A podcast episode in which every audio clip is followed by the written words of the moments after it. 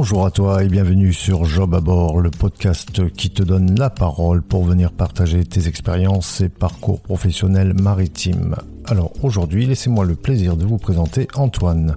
Antoine, il est chef cuisinier dans le yachting. Alors avec lui, on va découvrir toutes les coulisses de son travail sur les yachts et aussi il va nous donner plein plein de bons conseils à toi qui veux mettre les voiles. Alors sans plus attendre, on va retrouver le chef Antoine. Mon nom est Richard Fernandez et tu écoutes Job à bord.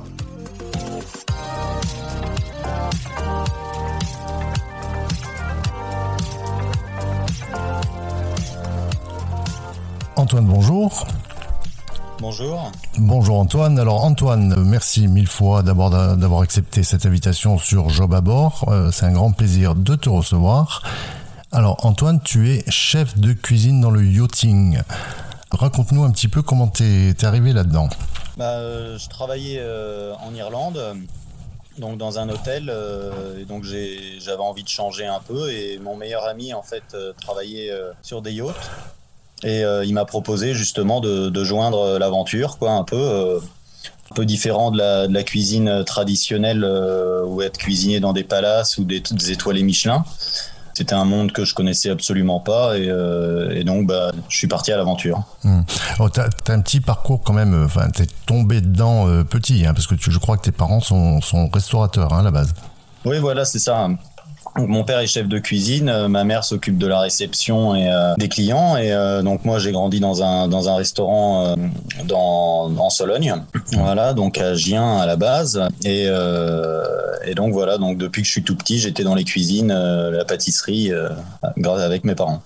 Mmh, avec une, cuisine apparemment qui, qui, est, qui, qui, a fait ses preuves quand même parce que je, je crois que vous avez vous avez eu à travers le, le guide Michelin, un, comment, alors comment ça s'appelle? Je connaissais pas. Un bib gourmand. Voilà, un bib gourmand, hein, ce qui, ce qui récompense, ce qui récompense les, les, tables, les menus soignés à des prix modérés, c'est ça, hein, si j'ai bien compris. Voilà, c'est ça, exactement. Exactement, donc c'est euh, très typé local, euh, donc euh, Sologno, donc beaucoup de gibier, produits de saison et cuisine traditionnelle gastronomique. Mhm. Avec euh, quelques chambres. Mhm. Alors j'ai un peu vu avec un, papa qui a quand même travaillé avec euh, un chef étoilé, Guy Leguet, hein, ce qui est pas. Ouais, Guy Leguet. Ce qui est, qui est pas dégueulasse. Hein à la base. Non, c'est pas mal. Donc tu, tu, pars sur de bonnes bases hein, quand même. C'est. On a fait pas mal. Euh, il a fait pas mal de choses et donc ils ont eu leur, leur établissement euh, pendant 25-30 ans. Tu vas passer un BEP. Oui, voilà, c'est ça. BEP hôtellerie restauration, euh, option cuisine et ensuite une mention complémentaire pâtisserie en restaurant. Mmh, donc option pâtisserie en plus, donc complémentaire. Voilà, c'est ça. Donc et tu... c'est une année, c'est une année après le après le BEP. Donc vous passez le BEP en option cuisine en deux ans et ensuite vous avez la euh, mention complémentaire en dessert à l'assiette de restaurant. Donc ce qui permet d'avoir quand même les bases de la pâtisserie, euh, ce que souvent euh, les chefs de cuisine oublient un peu, la pâtisserie quand même. Mmh. Et tu donc là tu, tu enchaînes un peu les, les concours aussi. Oui, genre, euh, je fais quelques concours. Euh, bon, j'ai fait mon premier concours, j'avais 15 euh, ans. Voilà, c'était un concours interrégional, donc j'ai remporté. Et après, en pâtisserie, je suis arrivé en finale du championnat de France du dessert à l'assiette, alors que j'avais 16 ou 17 ans. Et, par la suite, donc ça, c'était pendant la période d'école. Mhm. Et après, quand j'ai commencé à travailler, j'ai fait d'autres concours, comme l'Escoffier international où je suis arrivé en finale, les le l'ACAM Trophée, donc qui est un, trophée de pâtisserie euh, à Londres. Pas mal, pas mal du tout, euh, Antoine. Donc, alors, arrive un moment où tu as envie d'expérience internationale et donc tu choisis le Royaume-Uni. Voilà, donc à 18 ans, euh, mon permis de conduire en poche parce que c'est important, je décide de, de, partir en Angleterre. Donc, je vais travailler pour Michel Roux. Donc, Michel Roux, pour les gens qui connaissent pas, c'est c'est donc un 3 étoiles Michelin. C'est une famille c'est un petit peu comme Bocuse en Angleterre. Ils sont arrivés euh, dans les années 60-70. Ils travaillaient euh, donc deux frères euh, qui ont ouvert leur restaurant à Londres et après ils se sont séparés. Avait un restaurant à Londres, l'autre avait le restaurant à l'extérieur de Londres, donc à Bray on Thames. Donc ils ont eu trois étoiles Michelin, donc ils cuisinaient pour la reine d'Angleterre et beaucoup de célébrités. Ça a été le premier trois étoiles Michelin en Angleterre. Mmh. Et donc, ils ont apporté quand même la, French Touch au Royaume-Uni et à l'international aussi. Et Michel Roux, qui a, formé des, gars comme, comme Gordon Ramsay, par exemple. Hein. Ouais, Gordon Ramsay, Marco Pierre White. Bah, il y a eu beaucoup de beaucoup de grands chefs euh, cuisiniers qui sont passés par leur cuisine. Euh, c'est c'est vraiment enfin le, le, top du top. Euh, et puis ce qui est sympa, c'est surtout de travailler avec eux. Parce que les mecs, euh, ils sont quand même dans leur cuisine. Hein. C'est ça. Donc, euh, on fait les fonds de base, on apprend vraiment la cuisine euh, classique de A à Z. Mhm. Voilà, les grands classiques de la gastronomie française. Mhm, très bien. Et je vois que tu as, joué le Robuchon aussi. Oui, j'ai été chez Joël Robuchon à Londres. donc, j'y étais pendant un an. C'est différent de, de Michel Roux. Parce que donc à, l'époque, même maintenant, il y avait beaucoup d'ateliers dans le monde. Ils avaient une quinzaine d'établissements dans le monde. Donc euh, c'est une cuisine euh, très appliquée euh, sur le détail, la finesse, vraiment vraiment une bonne école quoi. Hum, hum, hum. Ça remplace un peu le service militaire. D'accord. Et donc c'est quoi? C'est un hôtel-restaurant, l'ambassade de Lille à Londres. Alors l'ambassade de Lille, donc c'était un c'est un chef étoilé qui est à Lyon, à Lille Barbe. Donc c'est sur la Saône. Il a deux étoiles Michelin et il a décidé justement de créer l'ambassade de cette île donc c'est pour ça qu'il l'a appelé l'ambassade de Lille à Londres. Donc on a fait l'ouverture du restaurant. C'était super. Donc je travaillais en pâtisserie et en cuisine. Donc je travaillais avec Pascal Molines, qui est champion du monde de pâtisserie et euh, meilleur ouvrier de France, président de la Coupe du monde de pâtisserie. Donc on a eu une étoile Michelin en six mois, donc ce qui est assez exceptionnel. Mhm. Néanmoins, la partie triste de, de cette aventure, c'est que c'est arrivé en pleine récession. Et euh, on était donc à Chelsea et le restaurant a fermé six mois plus tard parce que euh, la récession était là et euh, la vie est faite ainsi. Ben, oui, c'est Jean-Christophe Hansan et Alex. Hein, voilà, c'est ça. Hum, hum, hum. T'as parfait ton, ta cuisine et par la même occasion ton anglais, j'imagine. Oui, bien sûr. bien sûr, euh, quand, quand j'étais euh, plus jeune à l'école, euh, l'anglais, je m'en fichais un petit peu. Je me dis, bon, ça va pas me servir, tout ça. Bah, néanmoins, plus j'avance dans l'âge, plus je, je, dis aux jeunes et je leur explique, l'anglais, c'est primordial. C'est primordial pour pouvoir s'exporter, pour pouvoir se vendre, pour aller à l'international, s'ouvrir des portes, beaucoup de portes et surtout dans le yachting.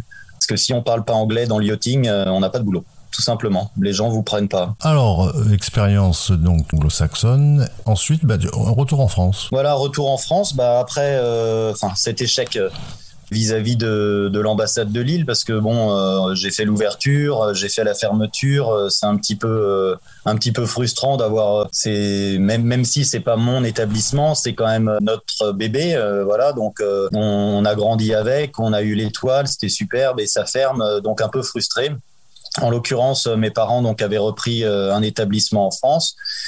Et je me suis dit, euh, après euh, quatre années, euh, quatre cinq années passées en Angleterre, pourquoi pas revenir en France avec mes parents et et, et travailler avec eux. Donc, je suis revenu en France et donc j'ai travaillé là-bas pendant quatre ans. et c'est là donc où on a pris le bib gourmand. Donc j'ai ramené un petit peu, je sais pas si on peut appeler ça de la fraîcheur, mais un peu un nouvel œil dans l'établissement et ce qui était sympa aussi de travailler avec mes parents en emmenant euh, avec toi euh, tout ce que tu avais appris, euh, que tu as partagé avec, avec ton père, j'imagine. Voilà, les connaissances et ce qui est important. L'important, c'est de partager. Exactement. Alors, quatre, tu es resté 4 ans au restaurant familial, c'est ça hein? 4 ans. Et, euh, d'un coup, voilà, ça te revient l'envie euh, de voyage, Dublin. Ouais, voilà, donc euh, je repars à Dublin. une opportunité se trouve devant moi, une position d'exécutif exécutif sous-chef dans un hôtel 5 étoiles. J'avais jamais travaillé vraiment dans des palaces, hôtel de 180 chambres, un des meilleurs hôtels d'Irlande. Donc cette opportunité arrive, donc j'ai 27 ans à cette époque-là. Et je me dis, bah, je vais prendre le challenge, euh, bah, j'y vais, euh, vas-y, fonce. Voilà. Parce qu'il faut, il faut prendre les challenges à l'envol euh, quand les opportunités se présentent. Mmh. Tu, tu, passes combien de temps à Dublin? À Dublin, je vais, je vais être deux ans. Mmh. D'accord, deux ans à, Dublin. Donc, voilà. et... donc dans la cuisine, on a, on a 30 cuisiniers, 30, 30 employés dans la cuisine, donc que ce soit pâtisserie, plonge et, et cuisine. Donc euh, c'est quand même c'est complètement différent parce que vous avez aussi bien le room service que, que les banquiers que que le bar, euh, ce qu'ils appellent en Angleterre l'afternoon tea, euh, tout ça. Donc donc c'est quand même une grosse machine de guerre où on peut faire jusqu'à 1500, 2000 clients par jour. Mhm. Ah oui, quand même. Et tu tournais un petit peu dans les services ou pas? C'est-à-dire, ah, moi, c'est moi en fait, j'étais j'étais à la, à la tête du service, donc euh, c'est moi qui qui chapeautais un peu le tout, qui m'occupais justement de tous ces services. Donc euh, c'est l'organisation de, de tout ça, donc euh, et, c'est c'est assez prenant. D'accord. Ça nous occupe. Eh ben, très bien. Bah, mon, meilleur, mon meilleur ami, je l'ai rencontré donc quand je travaillais chez Michel Roux au tout début, j'avais 18 ans. Et donc lui a fait son parcours euh, et ensuite euh, il s'est dit, euh, il s'est dit bon c'est vrai, on travaille quand même assez dur en cuisine, mais on n'est pas très bien rémunéré. Est-ce qu'il y aurait pas quelque chose plus rémunérateur? Et donc lui il a trouvé les yachting, le bateau, les yachts. Donc lui il est parti là-dessus. Voilà, il a fait sa vie et ça me tentait un petit peu et tout. Et puis là, il y a eu l'opportunité qui s'est faite de le remplacer. Et il m'a dit, viens Antoine, passe tes certificats et, euh, et je te trouve euh, je te trouve une place. Hmm, d'accord. C'est donc euh, à Antibes et donc comme il m'a dit parce que le, le, souci du yachting c'est on a un peu l'appréhension ou de faire le premier pas. Quoi. Si on connaît personne, euh, ça peut être assez délicat de changer du tout au tout. Et donc, il m'a dit, passe ton ING1. Donc, ING1, ce qui est une visite médicale, de STCW. Voilà, donc qui est sur euh, la sécurité et sur les feux en mer, euh, sur les vaisseaux et sur les yachts. Hmm. ça, tu l'as passé à Antibes, hein? Voilà, je l'ai passé à Antibes. Donc, en Europe, on peut le passer à Antibes ou à Palma, pour sûr. Après, peut-être à Barcelone, je sais pas exactement. Mais ça coûte environ, l'ensemble avec le ING1, c'est environ 1600 euros à peu près. Ça dure une semaine.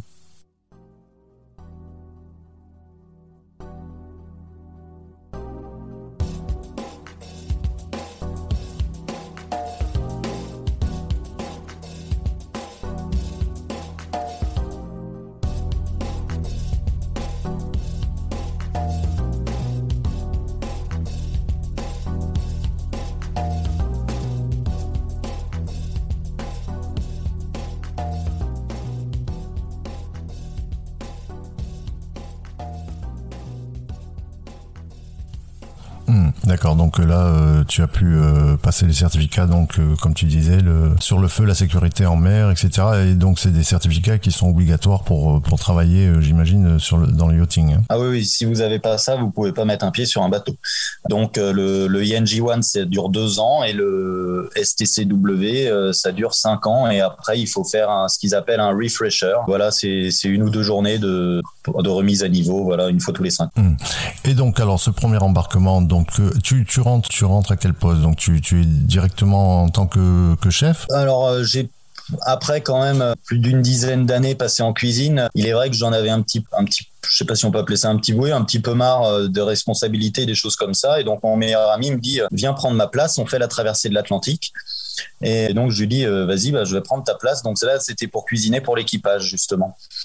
Et donc je me dis voilà un petit peu de détente si on peut dire. Bon faut travailler quand même quoi mais un petit peu moins de stress que dans des établissements où vous pouvez faire 1200 couverts jour euh, avec une trentaine d'employés. Là je me retrouve tout seul. Voilà et euh, donc euh, quand j'ai fini mon STCW et mes diplômes billet d'avion direction Saint-Martin et je fais la traversée de l'Atlantique. Donc je finis mes, mes diplômes le vendredi. Le samedi je pars pour Saint-Martin j'arrive le dimanche samedi dimanche. Et le lundi retour en Europe en bateau. Hmm, d'accord, donc tu t'occupais principalement là à ce moment-là de l'équipage. Donc c'était quand même une, euh, c'était un, un, navire, une grande structure quand même pour avoir. Euh, oui, oui, il faisait 70 mètres, un peu plus de 70 mètres. Donc euh, on a traversé, traversé de l'Atlantique, donc 17 jours. Hmm, hmm. Combien, combien à bord vous étiez? On était une quinzaine d'équipages. J'ai posé le pied, j'ai posé le pied à Saint-Martin euh, le dimanche. Euh, le dimanche, je me suis un petit peu baladé dans Saint-Martin et le lundi après-midi, on était parti pour euh, pour faire la traversée. D'accord, ok. Et donc combien de temps alors tu es resté à ce poste? Donc je suis resté trois mois. C'était des ce qu'on appelle des temporary, donc temporaires. C'était juste pour le remplacer pendant, pendant ses vacances et afin aussi de, de me mettre le pied à l'étrier. Parce que ce qui est difficile avec le yachting, c'est que peu importe le CV que vous avez, à terre, beaucoup de fois, même si vous avez le meilleur CV du monde, et que ce soit les agents ou les captains, ne prendront pas forcément en considération votre CV si vous n'avez pas mis le pied sur un bateau. Donc ils demandent en général une première expérience. Quoi une première expérience. Et, c'est ce qui est l'un des plus durs, c'est justement d'avoir cette première expérience. Donc le mieux, c'est de prendre un travail temporaire, à moins que vous ayez la chance de trouver votre plein temps de rêve dès le départ, ce qui peut arriver aussi, mais c'est très très rare.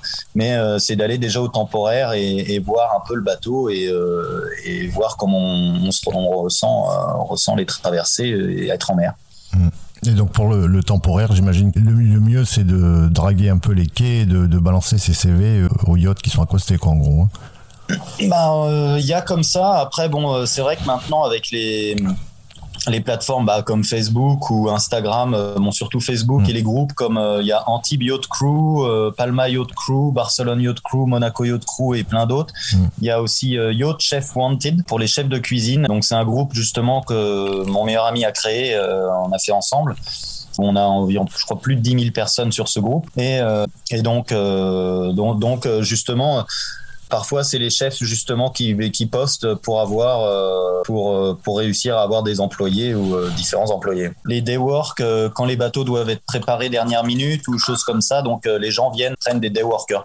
En cuisine, c'est assez rare et souvent on trouve ça avec les stewards et, et ce qui est un peu l'extérieur du bateau, surtout c'est les deckhands aussi pour laver le bateau ou laver l'intérieur du bateau. Généralement dans les cuisines, donc ce qu'on appelle galley en anglais pour les bateaux on n'a pas trop de day work. C'est assez rare. Donc je reste trois mois sur ce yacht.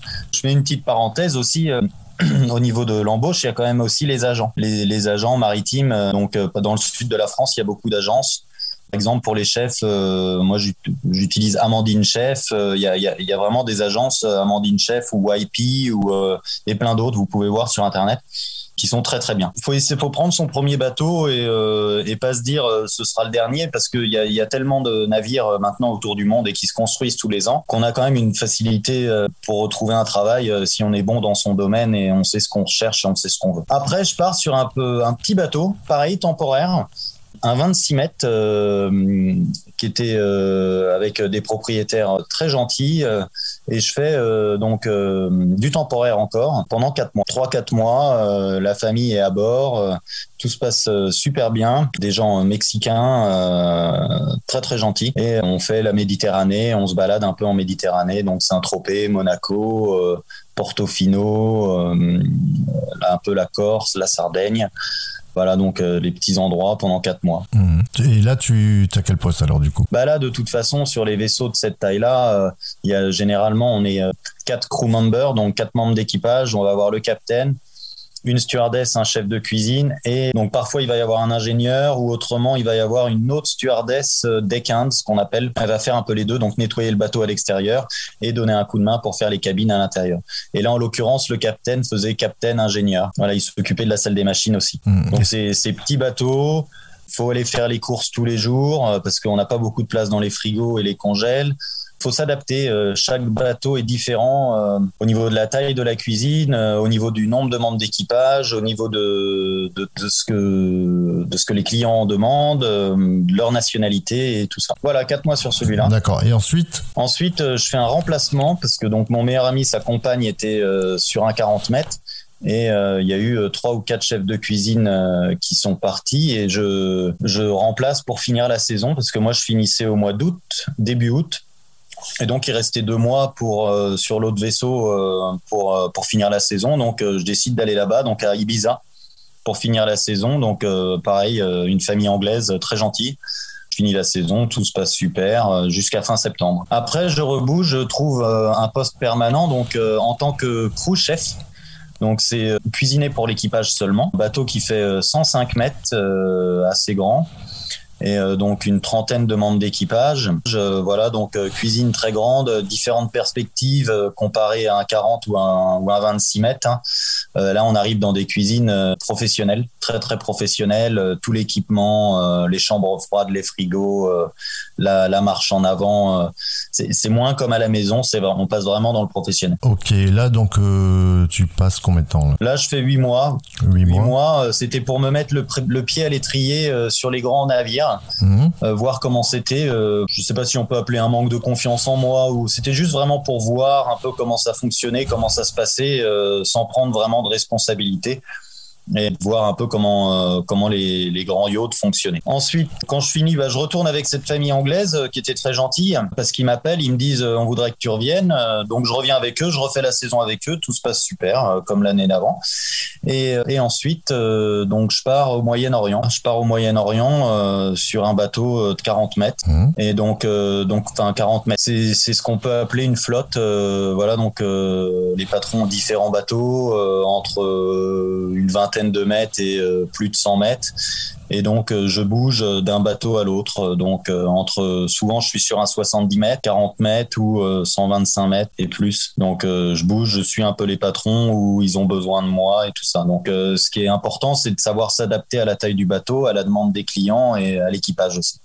Mmh. Et ça, c'est des bateaux qui sont utilisés principalement par, par la famille. Hein. Voilà, c'est ça. C'est des familles, euh, les amis euh, qui vont utiliser les bateaux. Il y a, y a différents, euh, différentes façons de faire. Tout dépend où on se trouve. Ça, c'est la base. Si on va se trouver à Saint-Tropez ou dans les ports européens, c'est assez facile de s'approvisionner, pardon. Si on se retrouve vraiment au milieu de nulle part, bon, j'y ai jamais été, mais admettons Galapagos ou ou dans des pays comme ça, ça, devient un peu plus compliqué. Moi, je me projette euh, d'avoir euh, en début de saison ou quand je peux ou quand je suis au port euh, assez, j'essaie de faire quand même une livraison assez importante, donc soit par des agents si c'est des gros bateaux. si je peux avoir la viande vraiment que je veux, que je recherche, j'essaye de prendre quand même des, gens que je connais, pas forcément que je connais, mais de, la qualité certaine. Donc je me sers quand même à, j'essaye à Rungis un maximum, parce que je connais et c'est des valeurs sûres. Ensuite, pour les plus petits bateaux, je vais faire du local parce que souvent on va rentrer au port tous les soirs. Et donc euh, ça me permet le matin 6h euh, ou 7h du matin de descendre du bateau d'aller faire les courses pour les petits bateaux. Pour les gros bateaux, on a plus quand même de place pour approvisionner. Donc euh, j'essaie de faire une fois par semaine une livraison et à la demande du client, euh, suivant euh, ce que les clients veulent, bah, le matin, je vais y aller euh, et récupérer le poisson pour la journée ou des choses beaucoup plus fraîches. Qui décide du, menu? Tu, es en concertation avec, en général, c'est madame qui, qui s'occupe un peu de ça, non? Bah, Ça dépend. Ça, dépend. Quand j'étais avec sur le 40, bah, tous les bateaux où j'étais à peu près, j'ai jamais vraiment fait de menu. Au début, j'en faisais et après, une fois que les gens ont confiance en vous, souvent ils, ils nous disent fais ce que tu veux. voilà. Après, s'ils veulent quelque chose en particulier ou s'ils ont un groupe ou des amis qui viennent. Là, en l'occurrence, on va leur faire un menu et leur proposer un menu le matin. Voilà. Après, tout est relatif. Moi, j'ai toujours travaillé pour euh, des privés parce qu'il faut pas oublier qu'il y a les privés et les charters qui sont euh, complètement différents. Donc, privés, c'est les gens euh, qui appartiennent le bateau et qui viennent. Donc, c'est un petit peu leur maison de vacances. Et charter, donc c'est de la location à la semaine. Donc là, les gens veulent vraiment passer des vacances féeriques. Donc là, il faut faire les menus le matin. faut voir avec les, clients voilà. Donc euh, toute la différence c'est là, c'est vraiment de s'adapter aux clients, de, connaître leurs demandes. C'est pas forcément du caviar ou de la truffe tous les jours. Parfois des choses simples. Ils reviennent sur les choses simples, la cuisine, la cuisine traditionnelle ou euh, locale.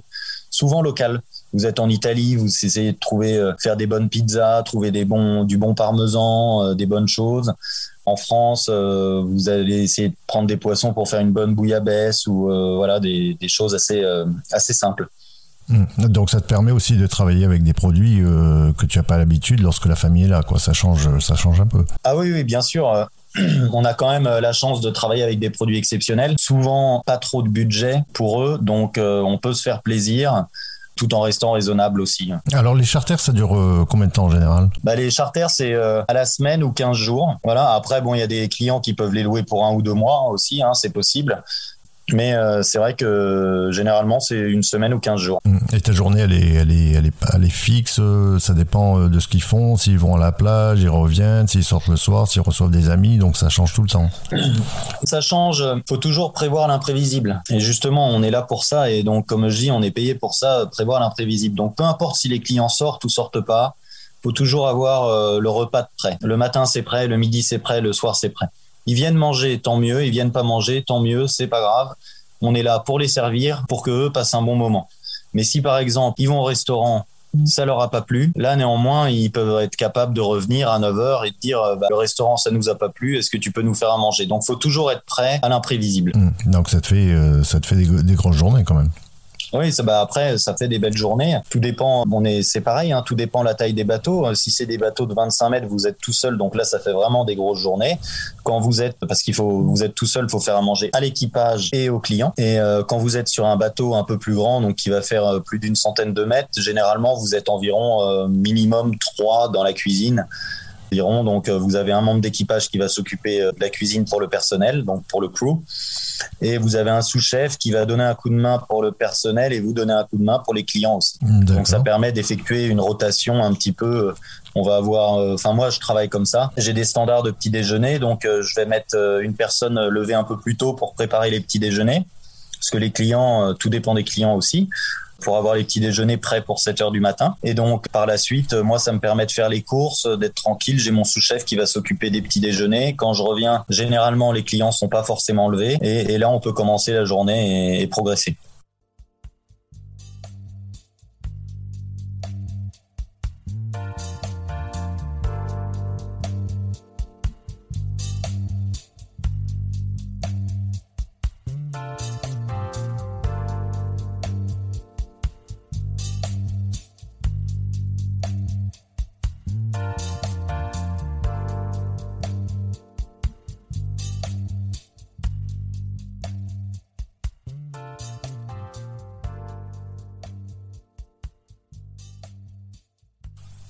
D'accord, donc tu, en général, tu, tu t'occupes, euh, enfin, de, du, du petit déj au, au, menu du soir, quoi. C'est.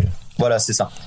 Hmm. C'est ça. Donc faut mettre euh, donc ces plateaux. moi je mets souvent des plateaux de fruits, plateaux de charcuterie. Euh, on va faire des jus, euh, les croissants, pain au chocolat, brioche, du pain. Hmm. Et après après je fais des menus, ce qu'on appelle petit déjeuner à la carte. Les gens me, demandent peu importe ce qu'ils veulent, on exécute. On est là pour ça, que ce soit des pains de cake, des crêpes, des œufs brouillés, des œufs bénédicts, voilà. Et dans ces grosses journées, est-ce que tu avais un moment de détente pour toi? Oui, un peu l'après-midi, on essaye de prendre deux heures et voilà, moi, j'essaie vraiment de pousser le matin un maximum, d'avoir tout prêt pour, euh, pour le soir, parce que on ne sait jamais euh, ce qui peut arriver. Euh, il y a toujours, il peut toujours y avoir des imprévus, un anniversaire, les gens veulent faire un barbecue sur la plage. Moi, des grandes journées hein, quand même, ouais. Mais bon, après, ouais, c'est vrai que l'après-midi, s'ils vont à la plage, tu peux te détendre un, peu. Tu as, pu leur faire connaître un peu tes, ce que tu avais appris en Angleterre, non? Des, des, des, plats un peu. Bah, je m'adapte avec ce que veulent surtout. Il faut bien penser que c'est des gens qui sont quand même très très fortunés, donc nous, on est là pour leur faire à manger tous les jours, correctement, que ce soit sain. Euh, pas non plus trop gras. Euh, voilà, on n'est pas là pour leur faire des, repas trois étoiles avec euh, sept plats, mise en bouche, entrée, poisson, interlude, viande, fromage, dessert, matin, midi et soir. Donc, faut quand même rester raisonnable vis-à-vis de ça. Après, moi, ce que j'essaye de faire surtout, c'est de leur présenter des produits, des produits nouveaux, des choses qu'ils connaissent pas forcément et de les mettre en valeur. Donc, après, s'il y a des, soirées un petit peu de gala ou des repas particuliers, Là, je vais me mettre euh, en avant, on va faire euh, quelque chose un peu plus d'extraordinaire ou un peu plus poussé. Tu leur fais découvrir des, enfin, des, des, des, nouveautés ou des, produits qu'ils connaissent pas spécialement, quoi.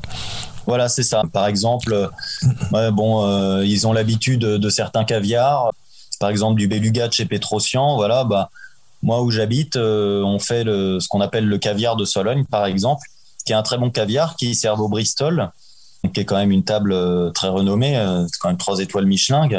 Et donc, euh, je leur mets en comparaison, je vais leur mettre une petite boîte de Beluga de chez Petrosian et une autre, et comme ça, en fait, c'est assez intuitif ça leur permet de, de voir la différence euh, au niveau d'un rapport qualité-prix qui est différent. Euh, voilà, c'est d'apprendre des nouvelles choses. Comme tu connais les deux, hein, la cuisine euh, terrienne, je, vais dire, et la cuisine maritime, qu'est-ce que tu, quelles sont pour toi les, les qualités ou les différences qui sont nécessaires pour travailler en mer, si tu avais euh, un conseil à donner à, un cuisinier euh, voilà, qui, veut se lancer dans, le maritime, euh, quelles sont les, qualités qu'il faut avoir? Bah, dans, dans le yachting, ce qui est important, comparé à la restauration, généralement la restauration, les clients viennent pour votre cuisine. Ils viennent pour un nom, ils viennent pour un chef, ils viennent, j'ai mangé là-bas, je veux que ce soit monsieur Intel qui me fasse à manger, j'ai très bien mangé. C'est vous qui faites votre cuisine pour les clients.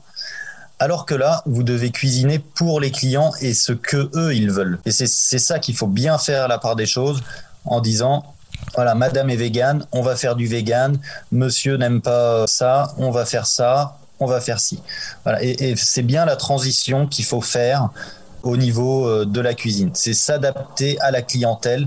Et ce qui est très très difficile, c'est que dans votre établissement sur Terre, vous pouvez faire le menu tous les jours le même, parce que tous les jours, ou presque tous les jours, vous allez avoir des clients différents. Là, en l'occurrence, vous avez les mêmes clients tous les jours. Donc, il faut tous les jours changer le menu, tous les jours s'adapter, des nouvelles choses. Il faut, vraiment s'adapter. Euh, ça demande quand même pas mal de recherche Parce que comme j'ai expliqué juste avant, euh, dans un établissement, souvent, euh, ils vont faire un menu par saison et puis menu de la semaine ou quelque chose comme ça. Alors que là, il faut vraiment faire le midi, c'est différent, le soir, c'est différent, le lendemain, toute la semaine, tout est différent. Maintenant, le, qu'est-ce qui, euh, pour toi, le plus difficile dans, dans ce métier en mer Dans ce métier, il y a une chose qui est difficile, c'est quand même de s'occuper de l'équipage parce que il faut savoir que les gens dorment, travaillent et mangent. Donc on est quand même leur moment de, bonheur, on va dire, dans la journée, où ils peuvent euh, s'asseoir et manger. Et, à la différence des clients, les clients vont être là pour un mois, deux mois ou trois mois, admettons. Alors que là, l'équipage reste à l'année. Et donc il faut aussi se renouveler vis-à-vis de l'équipage pour être sûr de leur faire plaisir, pour être sûr qu'ils soient contents. Pour et, c'est très très difficile aussi. Mmh. Et on y pense. On pense souvent aux clients, mais si on a un équipage qui est heureux, les clients sont heureux. Euh, si on a de la chance, on a notre cabine personnelle, mais c'est assez rare. Autrement, on est deux, voire quatre par cabine, euh, suivant la taille des bateaux. C'est la petite chose euh, un peu différente, mais bon. il y a les choses qui sont sympas aussi, c'est de pouvoir voir aussi de nouvelles villes, de nouveaux pays, de nouvelles cultures, parce que faut aussi le dire, les clients sont pas là tout le temps. Donc euh, ça nous permet aussi de faire à manger pour l'équipage et bah, parfois de pouvoir sortir. Bon, ça a été un peu plus délicat avec le Covid, mais euh, néanmoins, euh, ça permet de voir des beaux pays tout en travaillant. Sur mon bateau, on travaillait, on avait 14 nationalités différentes, donc asiatiques, européennes, sud-américaines. Voilà, donc faut essayer de faire plaisir à tout le monde, ce qui, est, ce qui peut être un peu compliqué. Hein, parce que bon, comme la majeure partie des gens le savent, en Asie euh, ou en Inde ou euh, en Indonésie ou, au Sri Lanka où euh, des, des, gens comme comme ça ils aiment beaucoup la, nourriture épicée, le riz, les currys, les choses comme ça. Ce que les gens européens aiment pas forcément et vice versa vice versa donc l'équipage doit aussi s'adapter. Donc on va faire suivant la, le pourcentage de personnes on va être sûr d'essayer de faire plaisir à tout le monde. Et bon comme on peut le dire on ne peut pas forcément faire plaisir à tout le monde tous les jours donc euh, c'est pour ça pour l'équipage, on, on, essaie, moi du moins j'essaie toujours de faire un poisson, une viande, du riz euh, sur le côté pour euh, si on a des, personnes asiatiques, quelque chose un peu d'épicé et voilà. Et après les gens choisissent, donc c'est des buffets. On essaie de s'adapter. Mmh, donc c'est formateur quelque part de, de Ah oui, c'est formateur et en plus de ça, ce qu'on oublie, c'est parfois il y a les allergies aussi. Il y a les allergies et, et tout ça, donc faut le, faut les prendre en considération. Le gluten, euh, voilà, les fruits de mer, des choses comme ça. Euh, hmm. Exactement. Hmm. C'est peut-être pas facile, c'est pas évident. Non, c'est pas évident. Bah, le, c'est pas évident parce que c'est tous les jours. Matin, midi et soir. C'est tous les jours, oui. en l'occurrence, pour être euh, cuisinier sur les bateaux, ce qui est bien aussi d'avoir, donc je l'ai passé, c'est le Ship Cook Certificate. Mm, mm, Donc c'est un petit peu un BEP euh, une journée quoi ou deux jours. Je me souviens plus, je crois deux jours. Une journée cuisine, une journée pâtisserie sur deux jours. Donc ça coûte 1000 1500 euros. Je me souviens plus exactement combien. Donc vous passez ça et ça vous fait un diplôme maritime, ce qui est important. Donc ce qui est important aussi, c'est d'avoir le, le autre chose, c'est le Siemens Book voilà souvent ce que les vaisseaux vont vous le faire faire afin de marquer euh, les vaisseaux sur lesquels vous avez été. Et euh, une autre chose aussi euh, d'avoir ce qui peut être un très très gros bonus, c'est ce qu'on appelle le B, 1 B2. Donc le B1 B2, c'est le visa pour les États-Unis de travail pour les bateaux. Et si vous avez ce B1 B2, c'est quand même un très très gros bonus. Mhm, très bien. Alors, euh, imaginons, je, suis cuisinier, j'habite euh, j'habite à Lyon et je veux me lancer dans le, dans le yachting. Qu'est-ce que tu me conseilles? Que, Par quoi je dois commencer? Alors, déjà, commencer, déjà, c'est prendre rendez-vous, par exemple, avec euh, des agences comme Blue Water et d'aller passer, d'aller passer le STCW le ING1 et pour la cuisine aussi, il faut prendre le Basic Food Hygiene Level 2. Mm. Il faut préciser que, que, toutes ces agences hein, sont principalement euh, basées euh, dans le sud de la France. Antibes. Antibes. Mm. Antibes, euh, vous prenez le, le, mieux. Bon, c'est vrai que ça coûte un petit peu d'argent, mais c'est un retour sur investissement se fait en un mois facilement. Vous y allez pendant 15 jours, vous essayez d'organiser, si vous pouvez, si vous avez un petit peu d'argent de côté et que vous pouvez passer tous les diplômes d'un coup, c'est exceptionnel comme ça. Vous avez plus à revenir pendant au moins 2 à 5 ans. Euh, et, au moins c'est réglé. Le mieux, c'est de passer le Basic Food Hygiene Level 3, donc Level 3. Comme ça, au moins, c'est réglé.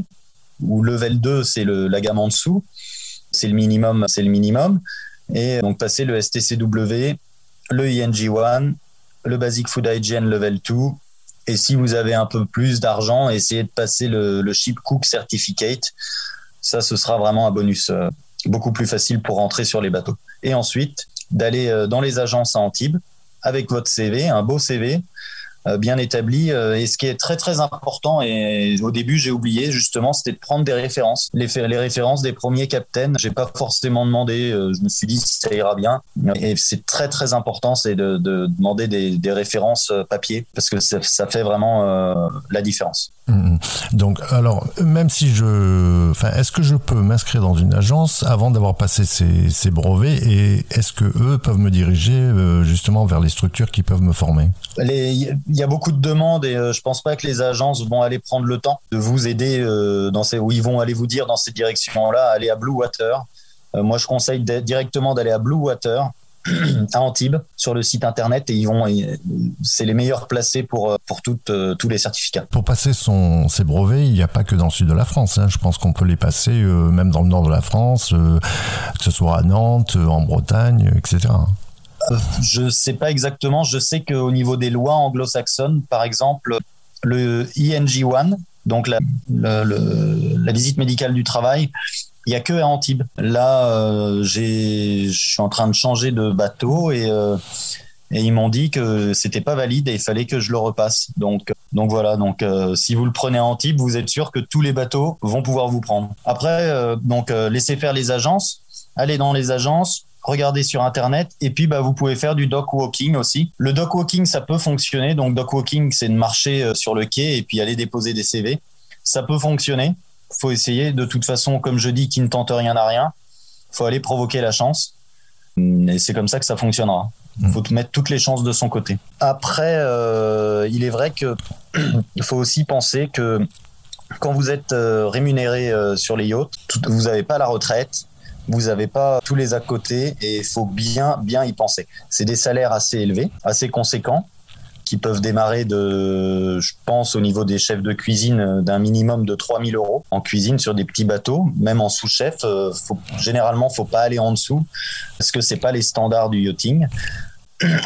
Autrement, il y aura toujours, euh, comme on dit, euh, des black sheep, des moutons un peu noirs euh, qui essaieront d'abuser euh, de vous en essayant de vous prendre à 2000 euros ou quelque chose comme ça. Donc, faut pas oublier que vous n'avez pas de sécurité sociale, vous n'avez pas de tout ça. faut bien penser salaire brut. Et euh, vous avez aussi votre retraite et votre futur à penser. Et, ça, c'est important. Ouais, c'est des choses qu'on oublie assez rapidement. Et, et euh, donc, euh, bien vérifier que vous êtes assuré par le bateau. Alors, il y y a, des compagnies qui s'appellent par exemple Nautilus aussi, qui est très bien. ça coûte une centaine d'euros par an.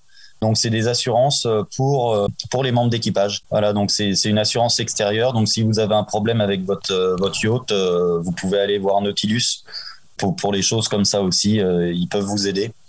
Euh, voilà. Après, c'est un un métier euh, très très avantageux niveau financier où euh, qui peuvent aller des salaires donc de 3000 euros jusqu'à plus de pour des chanceux ou des choses à plus de 10 000 euros, c'est possible. Où le propriétaire a déposé le bilan, ils ont saisi le bateau, l'équipage est resté dessus et n'a pas été payé pendant euh, plusieurs mois. Et donc Nautilus, a, parce que les gens étaient avec Nautilus, ils ont recouvert les salaires. Si les gens n'étaient pas avec Nautilus, ils n'auraient pas recouvert les salaires. Un conseil à donner aux futurs embarquants? Pour les gens qui veulent y aller, faut y aller et faut tenter sa chance. Euh, voilà, c'est comme ça qu'on a de l'expérience et, euh, et, aller de l'avant et, et permettre de découvrir le monde. Eh ben génial, génial. Le podcast va se terminer. Euh, malheureusement, Antoine, on aurait pu discuter encore bien longtemps. Je te remercie de ta participation. C'est moi qui vous remercie. Très enrichissant et on a appris plein plein de trucs. Et ceux qui nous écoutent, euh, ben, ils ont plus qu'à se lancer dans l'aventure. Merci Antoine, je te dis bon vent, à bientôt. Merci. À bientôt.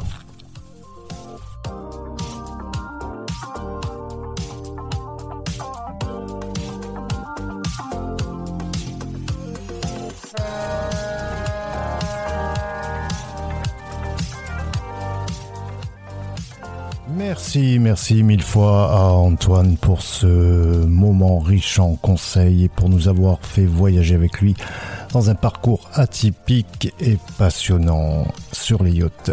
Si tu veux contacter Antoine, il a créé un groupe sur Facebook, alors ça s'appelle Yacht Chef Wanted et sur internet yachtchefwanted.com. Tu pourras aussi découvrir un audiobook d'un de ses amis de Yacht Chef Guide qui est en anglais, je précise.